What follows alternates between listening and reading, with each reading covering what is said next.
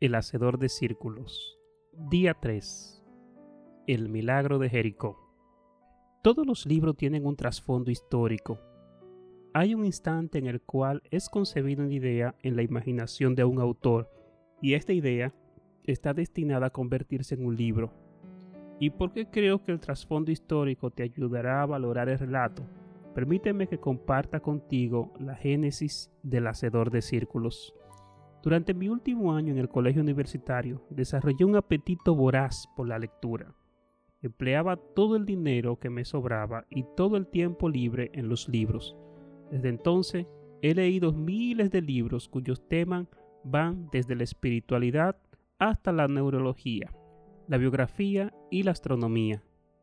Mis estantes no solo están llenos al máximo de su capacidad, sino que tengo libros apilados encima de ellos tan alto como pueda alcanzar, y libros apilados en el piso en inseguras columnas que se parecen a la inclinada torre de Pisa.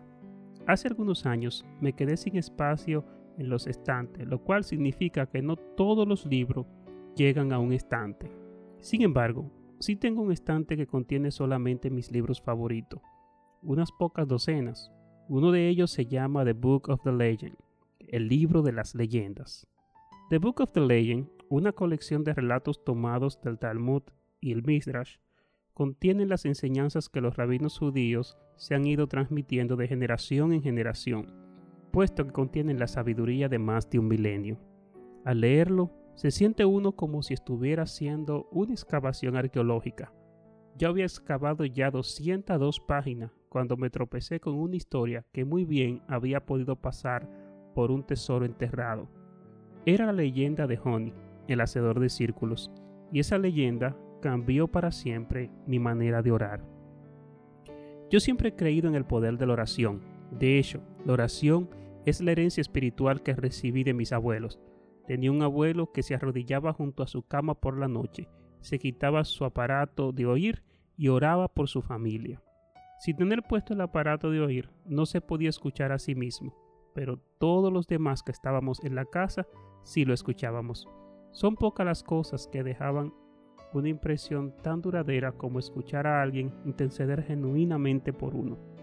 Y aunque falleció cuando yo tenía seis años, sus oraciones no murieron con él. Nuestras oraciones nunca mueren. En mi vida he tenido momentos en los cuales el Espíritu de Dios me ha susurrado a mi espíritu. Mar, las oraciones de tu abuelo son respondidas en tu vida en este mismo momento. Esos momentos se encuentran entre los más aleccionadores de mi vida, y después de discutir la leyenda de Honey, el hacedor de círculo, me di cuenta de que mi abuelo había estado trazando círculos de oración alrededor de mí aún antes de que yo naciera. La leyenda de Honey, el hacedor de círculos, fue como una revelación del poder que tenía la oración. Me dio un nuevo vocabulario, unas nuevas imágenes, una nueva metodología no solo me inspiró a orar con osadía, sino que también me ayudó a orar con más perseverancia. Comencé a trazar círculos de oración alrededor de todos y de todo. Me inspiraba de una manera particular la marcha alrededor de Jericó, durante la cual Dios cumplió una promesa que había hecho 400 años antes, al darle a su pueblo la primera victoria en la tierra prometida aunque la historia no menciona de manera explícita que el pueblo adoptó posiciones de oración, no me cabe duda de que los israelitas estaban orando mientras trazaban su círculo alrededor de la ciudad. ¿Acaso no es eso lo que haces instintivamente cuando te enfrentas con un reto que se encuentra muy por encima de tu capacidad? La imagen de los israelitas dando vueltas alrededor de Jericó durante siete días es una conmovedora imagen del aspecto que tiene el trazado de los círculos de oración. También es el telón de fondo de este libro. La marcha de Jericó. A primera vista, Jericó inspiraba asombro y miedo a la vez. Después de deambular por el desierto durante 40 años, los israelitas nunca habían visto nada que se le aproximara al perfil de Jericó sobre el horizonte. Mientras más se acercaban, más pequeños se sentían. Finalmente, comprendieron por qué la generación anterior y la suya se sentían como un montón de langostas y no se habían atrevido a entrar a la tierra prometida por miedo. Aquella antigua metrópoli estaba rodeada por una muralla más baja, de 2 metros de ancho, y una más alta, de 15 metros de altura. Las paredes hechas de ladrillo de adobe eran tan gruesas y tan altas que la ciudad de 5 hectáreas de superficie parecía una fortaleza inexpugnable. Era como si Dios le hubiera prometido algo imposible y su plan de batalla pareciera carecer de toda lógica. Tú y tus soldados marcharán una vez alrededor de la ciudad. Así lo harán durante seis días. El séptimo día ustedes marcharán siete veces alrededor de la ciudad. Todos los soldados de aquel ejército se deben haber preguntado por qué. ¿Por qué no usarán arriete? ¿Por qué no escalarán la muralla? ¿Por qué no cortarle los abastecimientos de agua y lanzar flechas encendidas por encima de los muros? En lugar de hacer estas cosas, Dios le dijo al ejército de Israel que rodearan en silencio la ciudad y les prometió que después de haberle dado trece vueltas a lo largo de siete días, los muros se derrumbarían. En la primera vuelta que dieron, los soldados se han de haber sentido un poco ridículo, pero con cada vuelta que daban su paso se hacía más firme y más largo. Cada círculo que cerraban una santa seguridad iba aumentando la presencia dentro de sus almas. Al llegar el séptimo día, su fe estaba lista para estallar. Se levantaron ante el amanecer y comenzaron a darle vueltas a la ciudad a las seis de la mañana, a una velocidad de cinco kilómetros por hora. Cada vuelta a la ciudad, que significaba dos kilómetros y medio, les tomaba media hora. Al llegar a las nueve de la mañana comenzaron su última vuelta de acuerdo con lo que Dios le había ordenado, no había dicho una sola palabra en seis días, solo se habían limitado a hacer un círculo alrededor de su promesa en total silencio. Entonces los sacerdotes tocaron sus bocinas de cuerno de carnero, y al toque de las bocinas le siguió un grito simultáneo de todo el pueblo. Seiscientas mil israelitas alcanzaron un rugido santo que se registró tan alto en las escalas de Richter que las murallas se vinieron abajo. Después de siete días de darle vuelta a Jericó, Dios le estaba cumpliendo una promesa hecha 400 años atrás. Una vez más, estaba demostrando que sus promesas no tienen fecha de expiación, y Jericó permanece y cae como testimonio de esta sencilla verdad. Si te mantienes trazando un círculo alrededor de la promesa, Dios terminará por hacerla realidad. ¿Cuál es tu Jericó? Este milagro es un microcosmos. No solo revela la forma en que Dios realizó este milagro en particular, sino que establece un modelo a seguir. Nos reta a dar vueltas llenas de seguridad alrededor de las promesas que Dios nos ha hecho y ha llegado la hora de que te hagas una pregunta. ¿Cuál es tu Jericó? Para los israelitas, Jericó simbolizaba la realización de un sueño que se había generado con Abraham. Era el primer paso en la reclamación de la tierra prometida. Era el milagro en el que tenía puesta su esperanza. Era el milagro que había estado guardando durante toda su vida. ¿Cuál es tu Jericó? ¿Alrededor de cuál promesas estás orando? alrededor de qué milagro has estado dando vuelta, alrededor de qué sueño gira tu vida. Para realizar los círculos de oración, lo primero que necesitas hacer es identificar tu Jericó. Tienes que definir cuáles son las promesas que Dios quiere que reclames, los milagros en lo que Dios quiere que ponga tu fe y los sueños que Dios quiere que persigas. Después, necesita mantenerte dando vueltas hasta que Dios te dé lo que Él quiere y es su voluntad. Esa es la meta. Ahora bien, este es el problema. La mayoría de nosotros no obtenemos lo que queremos sencillamente porque no sabemos lo que queremos. Nunca hemos trazado círculo alguno alrededor de ninguna de las promesas de Dios. Nunca hemos escrito una lista de metas para nuestras vidas. Nunca hemos definido cuál es el éxito para nosotros. Y nuestros sueños son tan nebulosos como las nubes de lluvia. En lugar de trazar círculos, dejamos espacios en blanco. Da vuelta alrededor de Jericó. Más de mil años después del milagro de Jericó, se produjo otro milagro más, exactamente en el mismo lugar.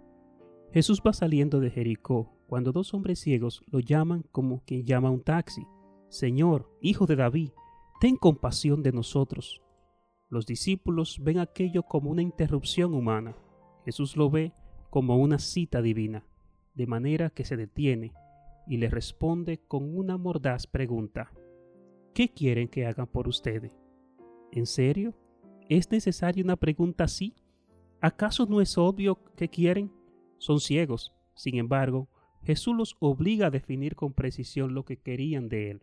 Les hizo expresar con palabras su anhelo, les hizo decirlo, pero no era porque no supieran lo que querían, era porque se quería asegurar de que ellos supieran lo que ellos mismos querían.